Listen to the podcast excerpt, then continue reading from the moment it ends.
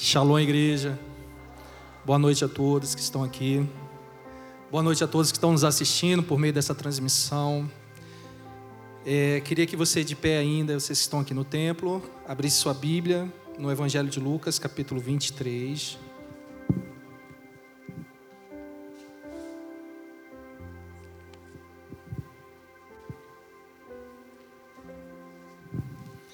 A partir do versículo 32.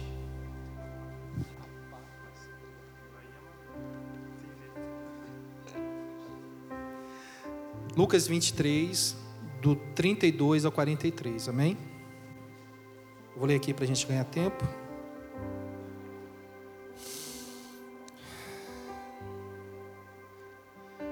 Dois outros homens, ambos criminosos, foram levados com ele, a fim de também serem executados. Quando chegaram ao lugar chamado Caveira ou Gólgota, o pregaram na cruz os criminosos também foram crucificados, um à sua direita e outro à sua esquerda. Jesus disse: Pai, perdoa-lhes, pois não sabem o que fazem. E os soldados tiraram sorte para dividir entre si as roupas de Jesus. A multidão observava e os líderes zombavam. Salvou os outros, salve a si mesmo se és o Cristo. O escolhido de Deus, diziam. Os soldados também zombavam dele, oferecendo-lhe vinagre para beber diziam: Se você é o rei dos judeus, salve a si mesmo. Uma tabuleta presa acima dele dizia: Este é o rei dos judeus. Um dos criminosos dependurados ao lado dele zombava: Então você é o Cristo? Salve a si mesmo e a nós também. Mas o outro criminoso o repreendeu: Você não teme a Deus, nem mesmo ao ser condenado à morte? Nós merecemos morrer por nossos crimes mas este homem não cometeu mal algum. Então ele disse: Jesus, lembre-se de mim quando vier no seu reino. Você pode dizer amém por esse texto? Feche seus olhos. Senhor, eis aqui, eis aqui a tua palavra, Deus. Senhor, eu sei que existe um nível de influência, Pai, que foi colocado sobre mim, Senhor, para ministrar a respeito desta mensagem, Senhor. Mas eu te peço agora, Senhor, que o Senhor tome o teu lugar de governo sobre a minha vida, Deus. Que o Senhor venha selar este ambiente, Pai, e que nada, Senhor, absolutamente nada daquilo que o Senhor tem preparado para nós nesta noite se perca, Senhor. Toma nossos corações nesta noite, Senhor, e que possamos nos submeter, Senhor, à vontade do Teu Espírito, Deus. Senhor, acessa agora, Pai Acessa as nossas ausências, os nossos lugares de luto, Senhor, os nossos lugares de incredulidade, questionamentos, Deus. Nos rendemos, Pai, nos entregamos a Ti, Senhor, e te peço, cumpra, Senhor, cumpra o Teu propósito, Senhor, nesta noite, Deus. E eu te peço, Senhor, Pai, traga-nos, Senhor, aqueles que serão salvos nesta noite, Deus. Traga-nos, Senhor, aqueles, Senhor, que se manifestarão, Senhor, eu desde já, Pai, eu clamo clamo, Deus, que seja manifestável um nível de salvação nesta noite, Senhor. Porque a tua palavra, Senhor, é que produz transformação, é a tua palavra, Senhor, que nos posiciona, Deus, e que nos leva, Pai, nos leva a reconhecer o teu senhorio sobre nossas vidas, a reconhecer, Senhor, os nossos pecados, Senhor. Então, Pai, que esta palavra ministrada, Senhor, essa palavra que vai ser liberada agora, ela alcance o alvo estabelecido por ti porque sabemos, Deus, que ela não voltará vazia, Senhor, mas ela cumprirá o propósito pelo qual ela será liberada agora. Te agradecemos, Senhor, em nome de Jesus. Você pode se assentar.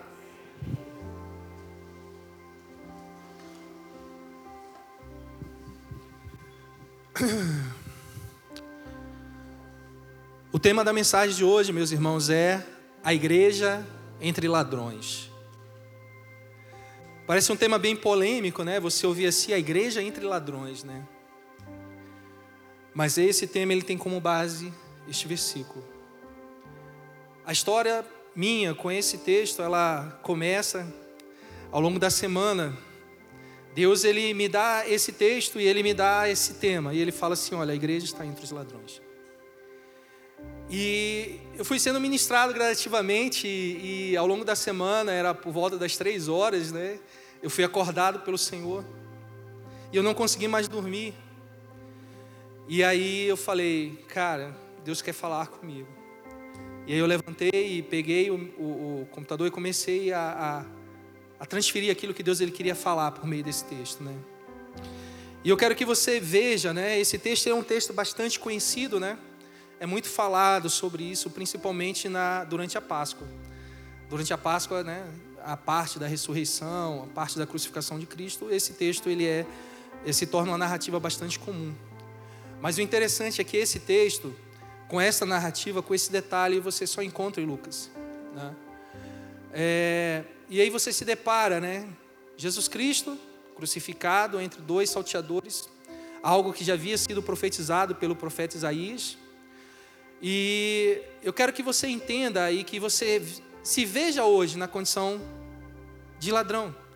Se veja hoje nessa condição mas não como alguém que furta, alguém que rouba, alguém que usa de violência para conseguir algo que não lhe pertence. Mas assuma essa, esse, veja esse ladrão como uma mentalidade nossa antes de conhecermos a Cristo. Veja esse ladrão como uma mentalidade de alguém que viveu fora do ambiente da revelação, com, uma, com a mentalidade de alguém que não conhecia Jesus Cristo e que sempre o viu de longe.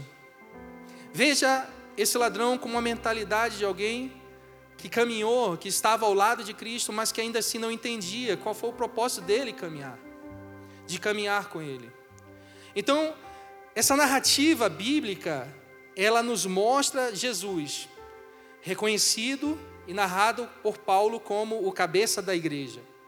Jesus Cristo, ele é o cabeça da igreja, e Jesus Cristo, ele é o centro da igreja, Jesus Cristo, ele é o fundamento da igreja, Jesus Cristo, ele precisa ser o centro da nossa vida. Então, nós olhamos e vemos Jesus ao lado desses transgressores. E eu quero compartilhar algo com você a partir desse, dessa visão. Primeiro, Jesus, ele está no centro, ele está entre os dois ladrões. E estar ao centro, ele aponta para um lugar de governo. Jesus, ele precisa governar sobre nós. Jesus, nesse lugar de governo, ele é a manifestação de aspectos incontestáveis que nós precisamos assumir como igreja. Quais são esses aspectos, pastor? Nós precisamos ser fiéis, nós precisamos ser íntegros, nós precisamos ser tementes, nós precisamos caminhar segundo a direção profética, nós precisamos caminhar segundo a revelação de Deus. Nós precisamos caminhar trazendo como atributos a verdade, a honestidade, a dependência, a submissão, a incorruptibilidade. Segundo, vejam, quero que vocês vejam essa, é, é, essa mentalidade como algo, alguém que está distante de Deus, alguém que caminhou a largos passos, né? Nós a, avaliamos, por exemplo, né, é interessante, quem não faz parte do MCR ainda, né, mas eu, de uns três anos para cá, né, pastora, eu ouvi uma coisa interessante. Uma pessoa chegou para mim e falou assim: não, a nossa caminhada no MCR só começa a partir do gabinete. A gente precisa ter um gabinete, só depois do gabinete é que de fato a gente vai caminhar, né? E existia, eu não sei se ainda existe, né, mas existia aquela coisa, né, aquela coisa do gabinete, né? O gabinete é o lugar aonde vai acontecer algo diferente, né? E é interessante, né? Eu tenho, nós pastores temos recebido algumas pessoas de fora, alguém que, que talvez em outras igrejas nunca foi atendido por um pastor, né? Nunca foi sentado. Normalmente, é, em alguns ambientes, você ir conversar com o pastor, senão ele está em pecado, está passando crise no casamento, está com dificuldade, mas aqui nós não entendemos dessa forma. Mas uma coisa que me chamou a atenção, né, diante desse, desse fato, é que as pessoas narravam que ao conversar, ao acessar os nossos gabinetes, elas saíam com algumas concepções a respeito de quem elas eram, né? Elas começavam a utilizar a linguagem da guerra, a entender a respeito de suas raízes, de suas heranças, a entender sobre fatos, sobre coisas que as impediam o caminhar, né, no seu caminhar em Cristo. Mas o que, que eu quero falar a respeito disso e, e que está contextualizado com essa mensagem? É que o gabinete em si, ele não resolve o nosso problema. Né? Nós caminhamos a partir de uma revelação. O Senhor, Ele nos faz discernir a respeito de coisas, mas é necessário que haja um posicionamento a partir disso.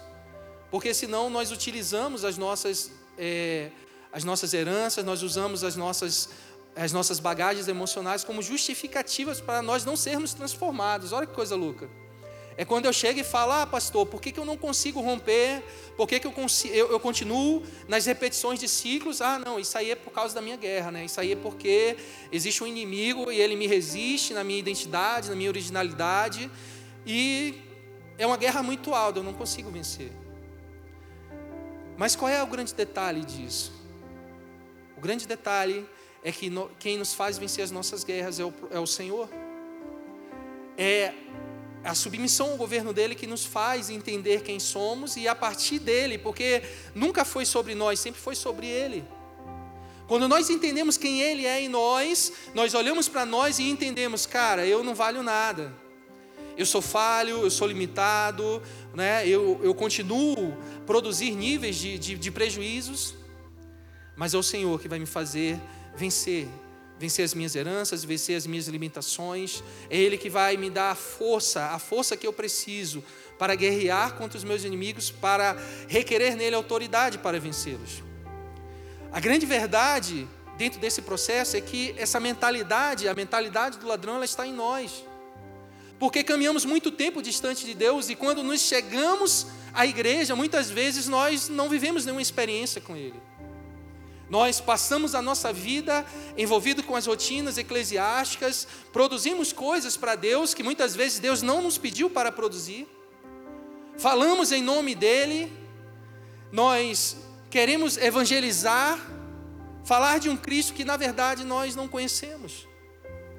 E nos deparamos com essa mentalidade muito patente em nós. Uma igreja que é incapaz, uma igreja que não é efetiva, uma igreja que não consegue vencer pecados e, e que o pior, que tem tratado o pecado como algo natural. Então é natural eu ser infiel, é natural eu ser orgulhoso, é natural eu ter dificuldade de perdoar, é natural eu mentir, é natural. E aí eu uso essa minha dificuldade de vencer os meus processos como justificativa para isso. Onde eu falo, eu utilizo até o versículo e falo, ah, mas a carne é fraca, né, pastor? A carne é fraca, né? Ou eu falo, ah, não, né? Deus é amor, Deus perdoa o meu pecado, mas eu não quero mudar. É, essa mentalidade é que me leva a assumir a postura desses ladrões, que está ao lado de Jesus, e nós olhamos e falamos: ah, se você é o Cristo, salve-te a ti mesmo. Essa mentalidade de ladrão é que nos leva a zombar da divindade de Deus. Essa mentalidade de ladrão é que nos leva a não ter temor. A mentalidade do ladrão que está em nós como igreja é que nos leva a rejeitar o governo de Deus sobre nós, aonde nós dizemos: Deus, entra na minha casa, mas não entra no meu casamento. Oh, Deus, entra na minha família, mas não entra nas minhas finanças, não. E eu quero dizer algo para você, guarde isso no seu coração. Aquilo que Deus não governa, você pode ter certeza que é o diabo quem governa. E se existem áreas em nossas vidas que não estão sendo governadas por Cristo, fatalmente elas estão sendo governadas pelo inimigo. Porque essas áreas elas vão servir de acessos, elas vão servir de gatilhos para que o pecado ele venha a governar sobre nós para que o pecado ele nos conduza para um ambiente de escravização, onde nós nos tornamos incapazes de revelar esse Deus, de revelar esse Jesus, de reconhecer essa soberania sobre nós. Nós olhamos para um Jesus que é bacana, um Jesus que cura, um Jesus que é capaz de acessar as minhas bagagens emocionais, de promover milagres e curas, mas esse Jesus ele ele, ele foi para a cruz. Ah, pastor, mas cruz eu não quero não. Eu quero, do Evangelho, eu quero aquilo que tem de melhor. Tem bênção? Opa, eu quero. Tem prosperidade? Eu quero. Tem restauração? Eu quero. Mas existe um caminho, existe um meia cruzes a ser percorrida. Existem entregas que precisam ser feitas, existem renúncias que precisam ser feitas, existe um arrependimento que precisa ser gerado em nós. Sabe, meus irmãos, uma das coisas que tem martelado, sabe, e a gente tem conversado entre nós pastores, nós estamos no meio de uma geração onde nós, como cristãos, temos sido uma geração que, que temos perdido o temor de Deus. Temos nos tornado, feito do ambiente de arrependimento, um lugar comum, onde nós apresentamos as nossas lamúrias, os nossos choros. Nós apresentamos para Deus as nossas justificativas pela a nossa falta de compromisso e posicionamento. E saímos de lá mais leves, achando que está tudo bem. Não, não está bem. Porque nós temos saído desses lugares e continuamos das mesma, da mesma forma. Nós temos saído do lugar do arrependimento, sabe? Voltamos para o lodo, voltamos para a imundície, para a sujeira. Voltamos para onde nós nunca deveríamos ter voltado. E quando nós olhamos para esses lugares, nós falamos assim: ah, é porque eu não consegui, eu não consegui vencer, pastor. Eu até quero, eu até quero seguir Jesus. Eu até quero caminhar com Ele, mas não dá. A cruz é muito pesada. A via cruzes é muito pesada. O que Jesus tem pedido de mim, pastor, é muito alto. Mas nós não entendemos que houve um sacrifício que foi feito por nós.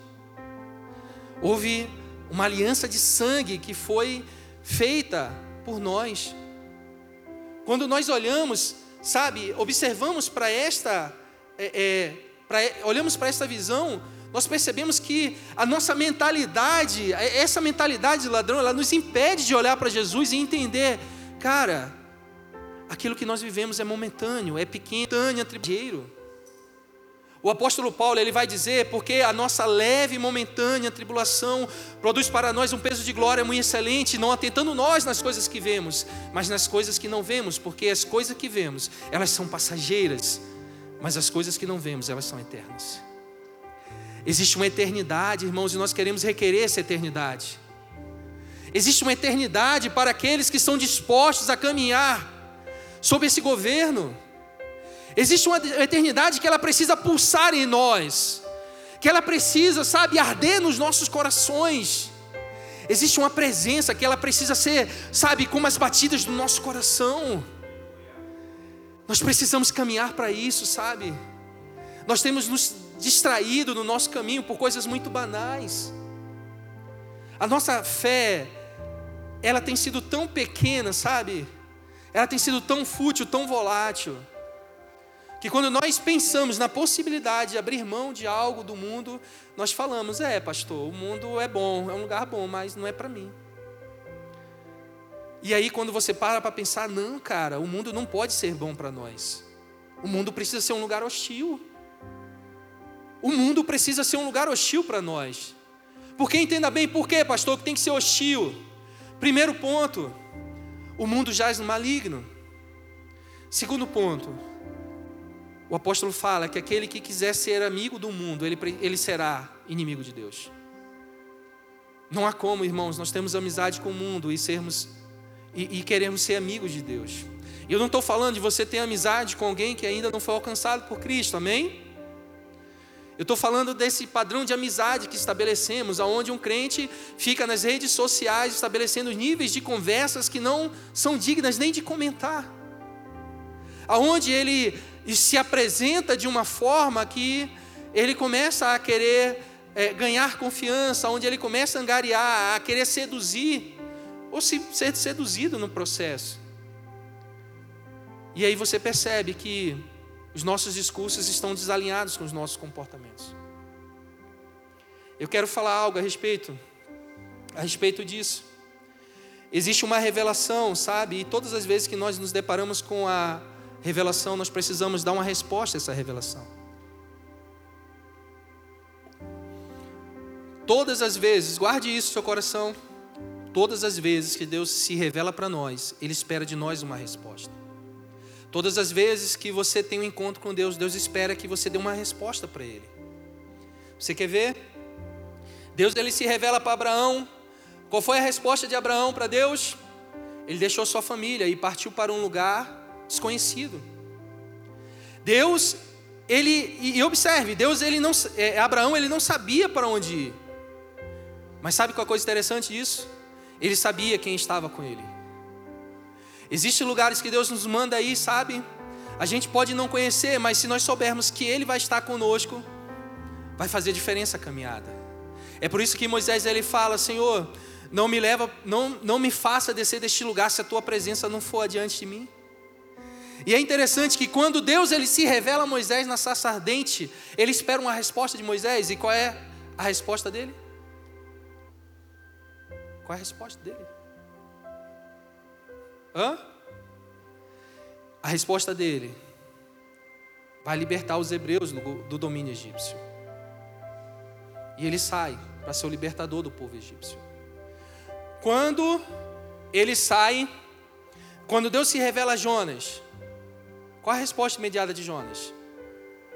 Deus fala para Jonas, vai para Nínive. Jonas vai para onde? Para Tarsis. Então entenda bem, independente, porque o contexto de Jonas no final, né? A gente vai perceber que ele acaba cumprindo o propósito de Deus, mas Todas as vezes que Deus se revela para você, Ele espera que você dê uma resposta a essa revelação. E aí eu quero levar você a uma reflexão. Qual é a resposta que você tem dado à revelação que você tem recebido? Qual é a resposta que você tem dado para Deus quando Deus ele tem se apresentado na tua vida? Porque ele chegou diante do cego e perguntou: O que queres que eu te faça? E o cego falou para ele: Que eu volte a ver. Mas e se Jesus perguntasse para você algo hoje?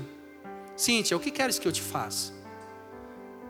Rafael, o que queres que eu te faça? Simone, o que queres que eu te faça? Qual seria a resposta que você daria para ele?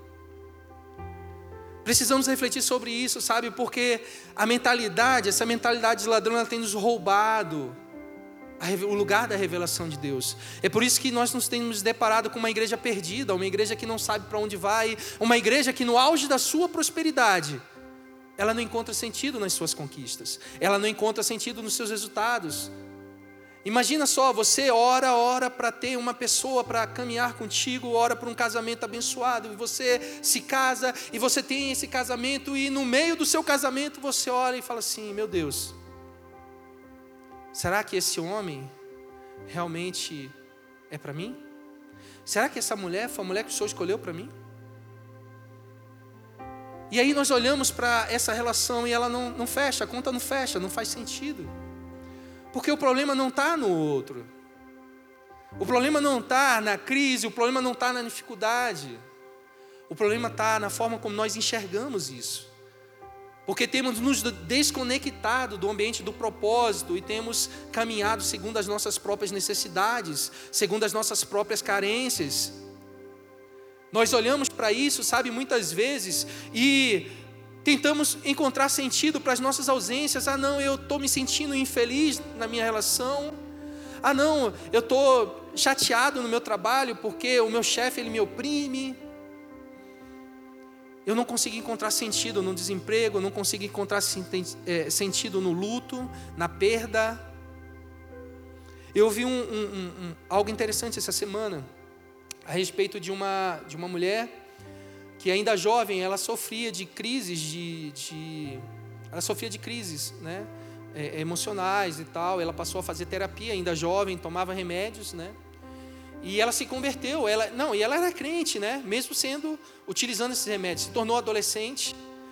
Ela se bloqueou de certa forma, ela não se comunicava com pessoas por conta desses processos.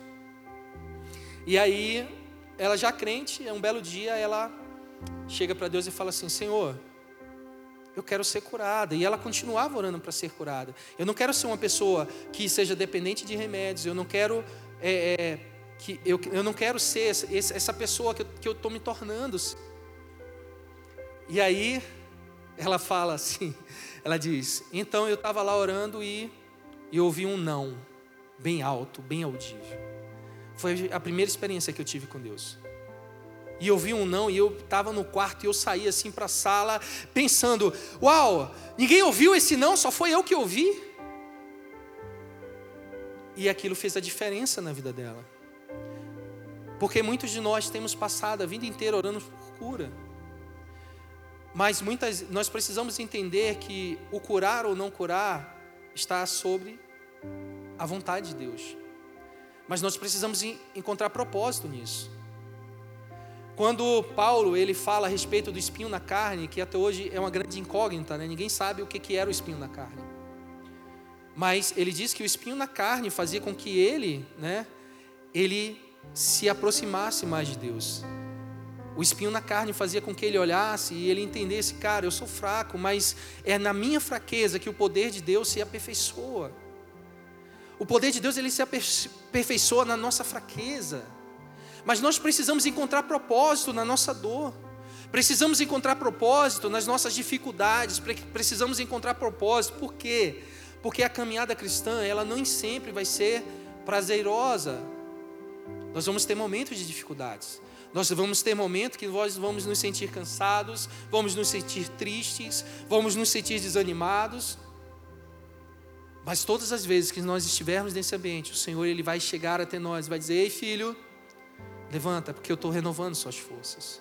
Todas as vezes que nós olharmos e estivermos tristes, ele vai vir e vai dizer: "Ei, filho, a minha alegria, ela te basta. Receba da minha alegria". Todas as vezes que nós estivermos caminhando, sabe, no momento da caminhada, nós estivermos dispostos a voltar atrás, o Senhor ele vai segurar pelas nossas mãos e vai nos fazer caminhar. Sabe por quê? Porque a nossa visão, ela é temporal, ela é parcial. Nós olhamos simplesmente para aquilo que está ao nosso alcance. Mas Deus ele transita na eternidade. Então muitas vezes nós olhamos e chegamos para Deus, Deus, não dá mais, eu não aguento mais, a luta está grande, a guerra está grande, a dificuldade está grande, mas eu não quero mais, Senhor. Eu quero entregar o meu cargo, eu quero entregar o meu ministério, eu quero sair desse emprego, eu quero desistir desse casamento. E aí Deus olha para nós e fala assim: Ei, desiste não, filho. Porque eu estou olhando aqui na eternidade, eu estou vendo o teu futuro, ei. Isso aí é para te capacitar. Essa prova, essa dificuldade aí é para você ser lapidado, para que você se torne exatamente quem eu quero que você seja. Tá vendo essa crise aí? Ei, essa crise não vai te matar, você não vai morrer não. Você vai buscar em mim o refúgio necessário para fortalecer a tua relação e você ser o homem segundo o meu coração e você será mulher segundo a minha perspectiva. Mas a nossa mentalidade, sabe, a mentalidade de ladrão nos, não nos faz enxergar isso. Nós resistimos ao propósito, nós simplesmente somos conduzidos por nossas necessidades. Nós potencializamos nossas dores, nós potencializamos as nossas ausências como se elas fossem absurdas. Mas onde é que está o poder de Deus nisso? Não é o poder do Senhor que se aperfeiçoa na nossa fraqueza? Se Deus ele é poderoso para fazer infinitamente mais do que tudo aquilo que pedimos ou pensamos, será que ele, ele não pode acessar agora na sua luta, na sua dificuldade, ele não pode transformar isso? Ele não pode pegar essa incredulidade que está aí e pode transformar em fé? Ele não pode transformar essa dificuldade que você tem em algo que venha a trazer luz sobre quem você precisa ser a partir dessa dificuldade. Guarde isso em seu coração. Cristo é o fundamento de toda a revelação. Você pode repetir isso? Cristo é o fundamento de toda revelação. Romanos capítulo 11, versículo 36 diz: porque dele, por ele e para ele são todas as coisas. Ou seja, somente uma vida, uma vida governada por Cristo irá prevalecer sobre as ausências, irá prevalecer sobre as paralisações. Somente uma vida governada por Cristo nos fará vencer os inimigos que nos existem em nossa identidade. Sabe essa guerra que você está passando? Muda o endereço, muda o endereço para o céu. Para de querer resolver da sua forma. Para de querer resolver do teu jeito. É Ele. É Ele sobre você que vai fazer você vencer. Para de tentar fazer o jeitinho, sabe? A gente tem a cultura do jeitinho, de querer um evangelho mais fácil, menos dolorido. Menos doloroso, né? Queremos um evangelho que ele nos proporcione zonas de conforto, mas, cara, o Evangelho não produz zona de conforto, pelo contrário, ele nos tira das zonas de conforto. E entenda como zona de conforto não é um lugar onde está tudo bem, não, porque às vezes você está num lugar ruim, mas é cômodo para você. O Evangelho, quando a luz de Cristo, quando a revelação de Cristo nos acessa, ei, nós não temos tempo para ficar choramingando as nossas dores, nós não temos tempo para ficar reclamando, para ficar reclamando para Deus, Senhor, por que, que Fulano conseguiu vencer e eu não consegui? Não. Nós olhamos para Ele e entendemos, cara, é por Ele, é por meio dEle. Eu não vou simplesmente entender que, cara, eu nasci órfão e eu vou morrer órfão. Porque existe um pai que me adota. Eu não vou entender, porque eu fracassei na primeira tentativa, eu vou viver uma vida de fracassos. Eu vou entender, sabe, que não é porque eu fui derrotado na minha primeira batalha que eu vou ser sempre derrotado, não. Nós, nós precisamos discernir esse ambiente. Precisamos entender se o que temos feito tem sido para a honra e para a glória dele ou tem sido para, para nos promover. Será que nossos relacionamentos têm sido para que possamos ser promovidos, reconhecidos? Temos buscado interesses a partir das nossas relações?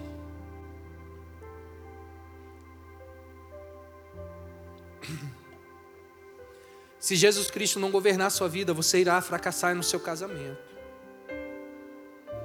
Ele pode estar bonzinho, mas se ele não governar, você vai fracassar. Se Jesus, Jesus Cristo ele não for o centro da sua vida, você pode ser o profissional mais poderoso, mais próspero, e ainda assim você ir para o inferno. O inferno, o, o, o céu não é para os bons. Existem pessoas que pensam assim: ah, pastor, mas eu não roubo, eu não mato, eu não traio minha esposa, eu não faço nada de errado, eu não bebo, eu não tenho vícios. Amém, glória a Deus por isso. Mas isso não garante você, não lhe dá autorização para você ir para o céu. Porque é necessário que Jesus ele seja Senhor da sua vida. O céu é para aqueles que vivem uma vida de, governada por Cristo.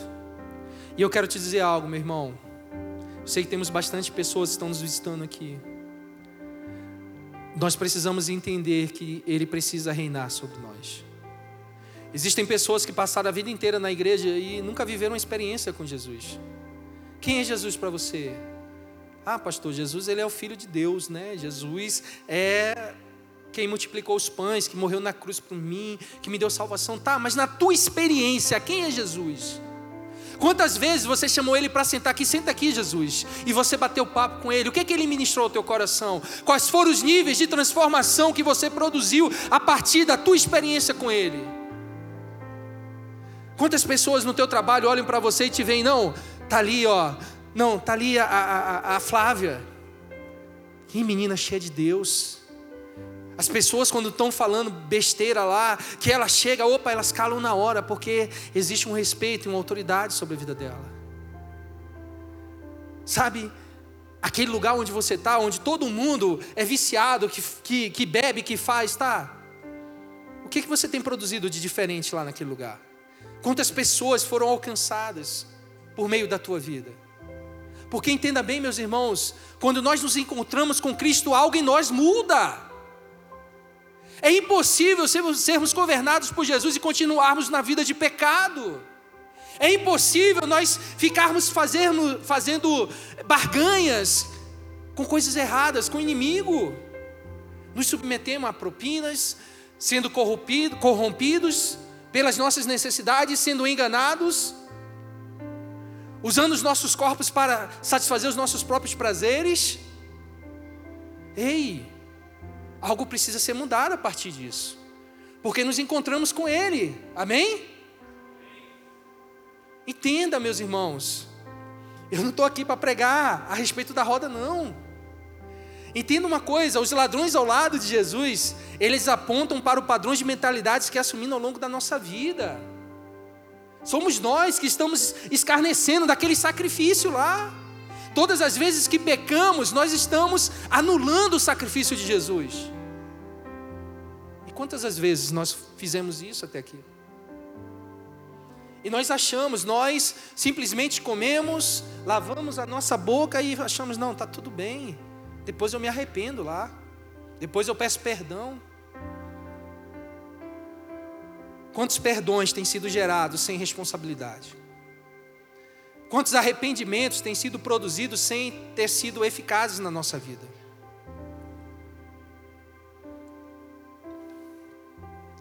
Entenda algo. Todas as vezes que vamos ao encontro de Jesus, algo em nós é transformado.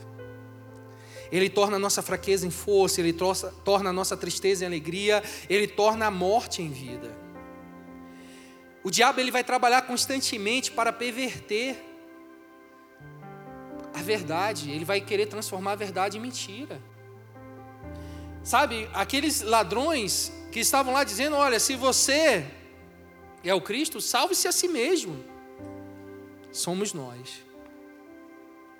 Todas as vezes que nós olhamos e falamos assim: Jesus, se o Senhor não mudar o meu marido, eu vou embora. Jesus, se o Senhor não me der um sinal, eu vou deixar de ser crente. Se o Senhor não abrir a porta, Jesus, eu vou para o mundo. Eu vou voltar quem eu era antes. Jesus, se você não mudar essa mulher, Jesus, eu vou pular a cerca. Nós colocamos Jesus em xeque. Nós achamos que Jesus ele não é, ele é aquele cara que ele não ouve, que ele só chega atrasado, que ele não está nem aí para nós. Mas nós precisamos entender, sabe, que é muito mais do que isso. Uma vida de governo ela vai apontar para aquele momento onde nós queremos buscar a presença do Senhor. Uma vida de governo nos leva a irmos além, a não sermos burocráticos na nossa adoração, a não sermos engessados na nossa ministração, no nosso tempo de comunhão, de família, de relacionamento. Quando nós chegamos na presença dEle, ei, para tudo, para tudo. Aquela mulher do, do, do vaso de alabastro, ela entendeu isso. Ela encontrou um lugar onde ela não queria mais sair. Eu não sei se aqui as pessoas já participaram, né? Boa parte já participaram de algum tipo de imersão, né? A gente tem aqui o, o Redenção, que agora né, vai voltar em nome de Jesus, né? Mas você chega num, num, numa imersão e você chega ali todo, às vezes, né, resistente, porque você saiu do seu ambiente de conforto, você vai lidar com pessoas que você não conhece e tal. E aí Deus ele vai quebrando as estruturas ali. E quando chega normalmente, normalmente, tá, meus irmãos, no final de, de, de uma imersão, você está ali todo quebrantado. E aí você olha e fala assim: Senhor, não me deixa sair deste lugar, não. Não me deixa sair da tua presença, não. Não me deixa perder essa essência, Senhor, que foi gerada aqui. Mas essa essência ela precisa estar dentro de nós, irmãos, sabe? Essa essência ela precisa ser gerada em nós. Nós não precisamos, sabe, sermos motivados por um louvor, por uma ministração para que isso aconteça. Muitas vezes nós esperamos, sabe, que as coisas deem tudo errado para que a gente valorize as coisas que não têm valor, que, que, que a gente não pode atribuir um valor, um preço, na verdade, né? existe uma essência que precisa ser requerida em nós.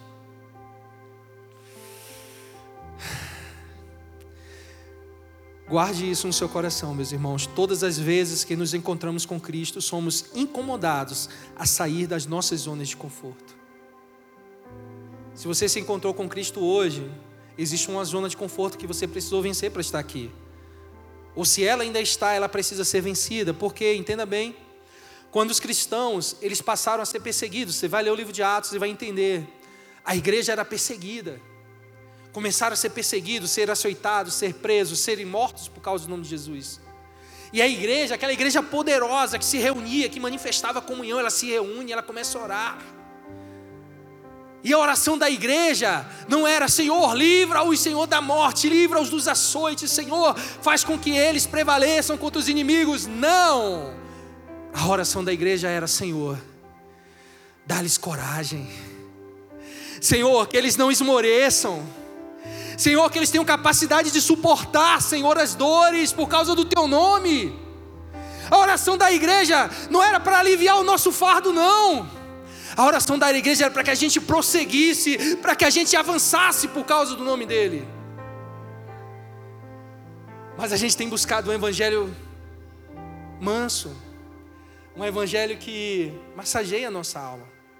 Eu quero vir para a igreja porque eu quero uma palavra que ele que me faça chorar, Jesus. Eu estou tão triste hoje. E talvez você esteja triste hoje. Mas você não vai sair triste não. Deus ele não veio aqui para colocar um band-aid na tua ferida. Deus não veio aqui para fazer um paliativo não. Deus veio aqui para acessar a sua raiz. Porque todas as vezes que Jesus se encontrava, ele não colocava band-aids, ele ia na origem lá e ele gerava a cura. As pessoas eram transformadas, as pessoas não continuavam cegas, não, a visão era aberta, os olhos eram abertos. E é isso que eu quero que você entenda, meus irmãos, vocês não podem sair daqui da mesma forma. Essa mensagem tem que arder no teu coração. Eu quero que essa mensagem ela conduza cada um de nós a um nível desesperador de buscar a, a esse Deus, a esse Jesus. Aonde nós chegamos no nosso quarto, no nosso lugar de oração e a gente fica, Senhor, eu não quero sair, Senhor, se eu não eu quero essa presença, Senhor. Eu quero, Senhor, eu quero te encontrar, Jesus. Eu não quero continuar sendo o mesmo mentiroso, eu não quero continuar sendo esse marido mentiroso, Deus, eu não quero ser essa mulher, Senhor, mentirosa.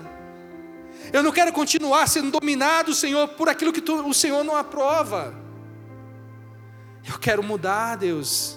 Existe um peso, existe algo que eu tenho carregado, eu quero deixar essas bagagens aqui. É hora de deixar as bagagens, sabe, meus irmãos? Existem bagagens que temos carregado a nossa vida inteira. Estamos guardando, a, a nossa alma ela está cheia de compartimentos de bagagens. E cara, nós poderíamos ser, a nossa caminhada poderia ser mais leve. Mas somos nós que temos tornado ela pesada.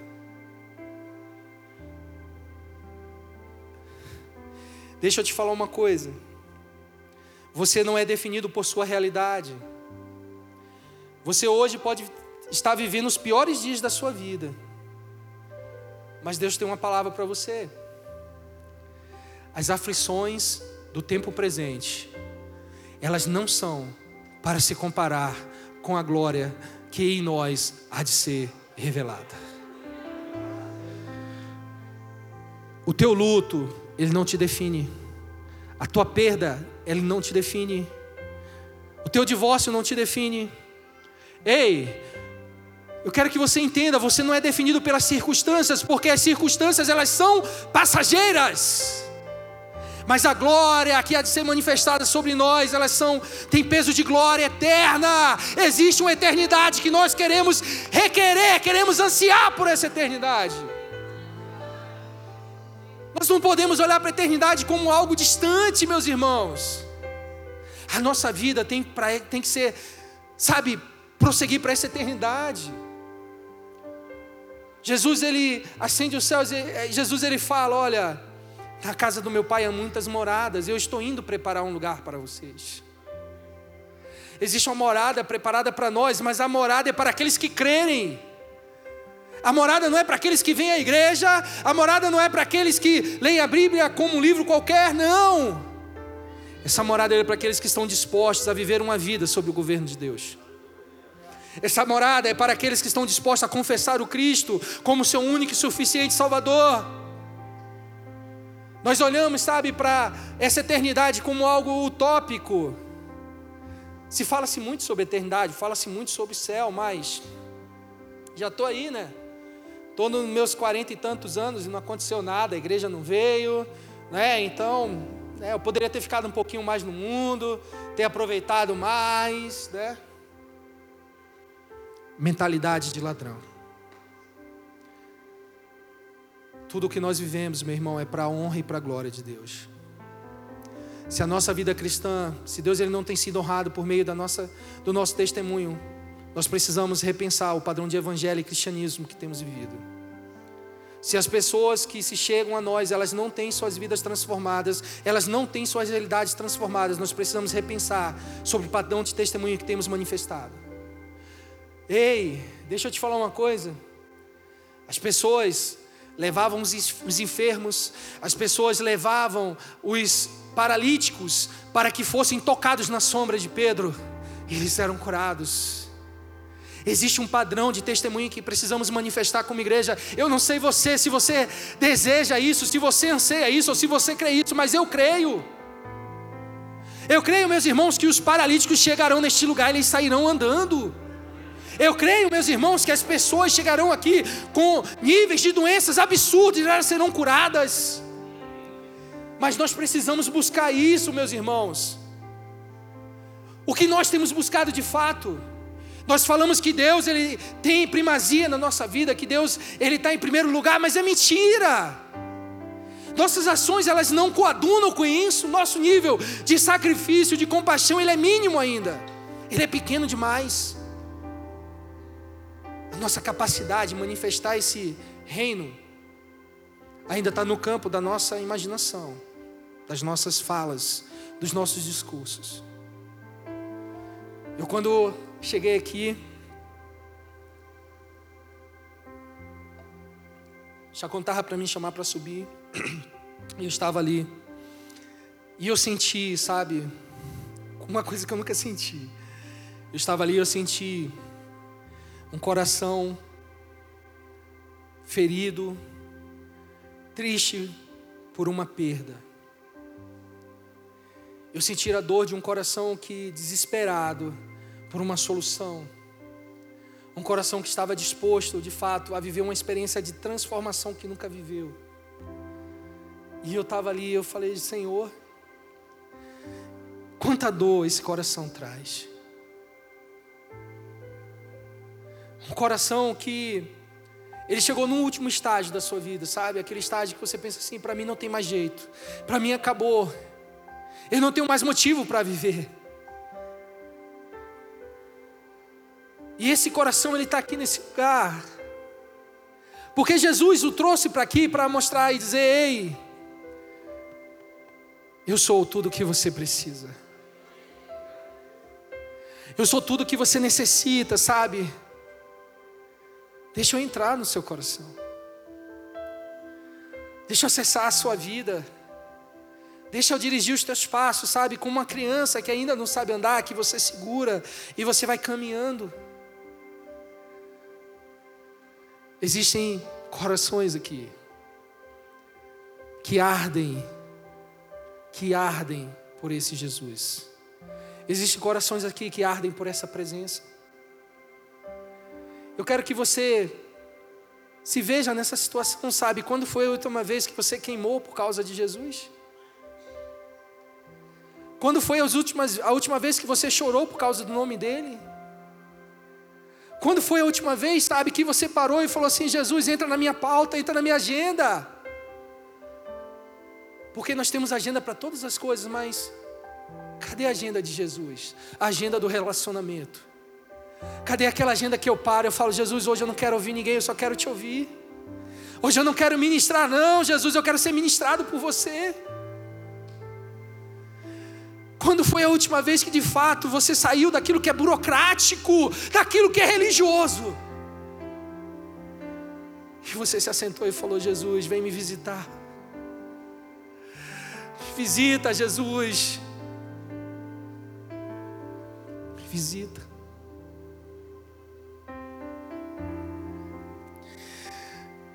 Aqueles ladrões, eles estiveram diante de Jesus por aproximadamente seis horas estavam lá, mas se portaram como se não soubesse quem Ele era. Quantas vezes, sabe, nós temos caminhado com Cristo como se nós não soubéssemos quem Ele é. Muitas vezes nós nem fazemos questão de revelá-lo por meio das nossas ações. Existe um, um, um, estigma do famoso crente 007, aquele que é secreto, ninguém sabe que ele é crente. E talvez sejamos nós. Ah, não, mas eu estou no meu trabalho, a gente não pode misturar trabalho com religião. Eu estou na escola, não, mas se eu falar de Jesus, eles vão, né, vão, vão zoar de mim, porque eu sou crente. Existe um Jesus que precisa ser manifestado em nós. Existe um Jesus que precisa dirigir nossas vidas. Coloca Jesus na tua agenda, igreja. Coloca Jesus no teu casamento. Coloca Jesus nos teus sonhos. Prioriza Ele diante de tudo que você precisa viver. Chama, atrai essa presença. Entenda algo. A revelação me fez entender que boa parte da igreja caminha com Jesus, prega em nome dele, faz canções para ele, mas nunca conheceu ele de verdade. E por que nunca conheceu? Porque Jesus nunca governou suas vidas. Existem pessoas que falam de coisas, de experiências que não viveu. Quando a revelação do Cristo acessou o coração de um daqueles homens, a sua mente foi inundada pela abundante graça de Deus.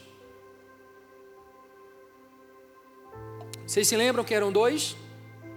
E que em dado momento, porque, entenda bem, os dois estavam caçoando, tá? Mas em dado momento, um daqueles homens olhou, a revelação de Cristo acessou seu coração. Ele reconheceu que Jesus era Senhor. Ele reconheceu que Jesus era Rei. O reino de Deus chegou na vida daquele homem. Qual foi a resposta que ele deu para essa revelação? Senhor, lembra-te de mim quando estiveres no teu reino. Você pode dizer isso? Lembra-te de mim quando estiveres no teu reino. A revelação de quem Jesus é em nós nos leva a querer estar com Ele. A revelação de quem Jesus é em nós nos leva a querer ansiar pelo céu. A revelação de quem Jesus é em nós nos leva a trabalhar para a eternidade. Ei, os nossos olhos não são fixos na terra. Nós entendemos que somos passageiros, que essa vida é momentânea e nós trabalhamos por essa vida eterna. Posso ouvir um amém? Tem alguém comigo aí? Entenda algo. Existe um reino que precisa ser manifestado em nós e a partir de nós. Deus poderia habitar em qualquer lugar, mas Ele escolheu você, Laiane. Ele escolheu você, Regina. Ele escolheu você, Charleston. Ele escolheu você, Henrique, Talita. Ele escolheu habitar em nós. O reino de Deus está dentro de você. E se o reino de Deus está dentro de você, Jesus precisa ser assentado ao trono da tua vida, do teu coração. As tuas ações, os teus pensamentos precisam apontar para essa revelação. Amém? Eu já quero trazer para o fechamento dessa mensagem. Entenda algo. Embora Deus ele queira habitar em nós, muitas vezes nós percebemos que rejeitamos este reino. Como assim, pastor? Como assim, Letícia? Nós rejeitamos esse reino todas as vezes que nós damos permissão ao pecado. Nós rejeitamos esse reino todas as vezes que nós colocamos, tiramos Deus do centro e colocamos as nossas necessidades em primeiro lugar. E sabe o que isso provoca? Provocam as crises, provocam as instabilidades, as inconstâncias, as incredulidades que vivemos. Quando Deus sai, o diabo entra. Amém? Deus sai, o diabo entra, tá? Imagine a casa, aquela visão da casa. Quando um espírito imundo sai e ele volta, ele encontra a casa vazia, ele volta com sete espíritos piores do que ele. E o estágio daquela casa é muito pior do que era. Entenda algo. O anseio pela eternidade nos leva a olhar o mundo como algo hostil, como eu já falei. E entenda, Deus está nos chamando para fazermos entregas nesta noite.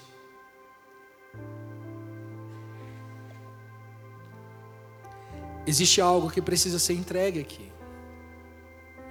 Existe um chamado de Deus para gente.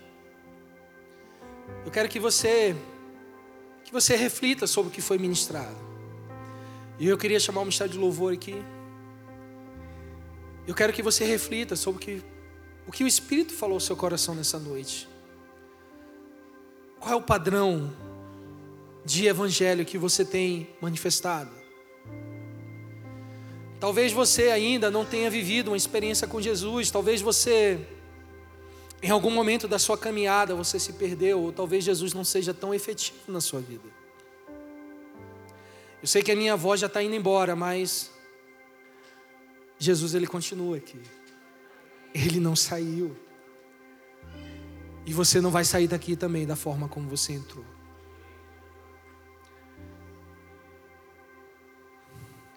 Eu queria que você se colocasse de pé. Existe uma palavra que vai ser liberada sobre a sua vida. E eu queria eu queria ser coercitivo agora. Porque eu quero te pedir algo e eu quero que você seja fiel naquilo que eu vou lhe pedir. Nós vamos estar ministrando aqui, eu quero que você feche seus olhos. O ministério de louvor ele vai professar a palavra sobre a sua vida, sobre nós como igreja. Lembra-se, lembra que, que eu falei que todas as vezes que Deus se revela a nós, Ele espera uma reação nossa. Amém? Lembram disso? Então o que acontece? Nós vamos ministrar algo agora e o Espírito ele vai ministrar o teu coração. E na medida que o Espírito ministrar o teu coração, eu quero que você dê lugar a essa manifestação. Então pode ser que para você a tua manifestação seja de chorar, Pode ser que a tua manifestação seja de sorrir, seja de você falar em línguas, a tua manifestação seja de, de quebrantamento, seja de avivamento, meu irmão, mas você vai, vai, vai produzir algo a partir dessa ministração, amém? Então, eu quero que você feche seus olhos agora, em nome de Jesus. Feche seus olhos, não abra, se permita, deixa Deus Ele alcançar eu não quero que você se distraia com nada do que vai ser produzido aqui. Eu quero que você deixe a palavra acertar o seu coração como um alvo agora. Na medida que essa palavra ela for entrando, na medida que ela for destruindo todas as estruturas que têm lhe resistido, eu quero que você se veja livre. Se veja livre dos pesos, se veja livre das bagagens, se veja livre dos pecados que você tem que você tem alimentado. Se permita, sabe? É como se Jesus ele estivesse caminhando na sua direção e você vai correndo para ele. Imagine Jesus indo na sua direção agora. Imagine Jesus, ele caminhando, ele colocando a mão nas suas dores, ele acessando, sabe, o lugar dos vazios. Apresenta para ele agora. Apresenta para ele aonde está doendo. Apresenta para Ele aonde não está fazendo sentido. Apresenta para Ele, sabe, a perda. Apresenta para Ele, sabe, o luto. Apresenta para Ele a mudança que você precisa viver.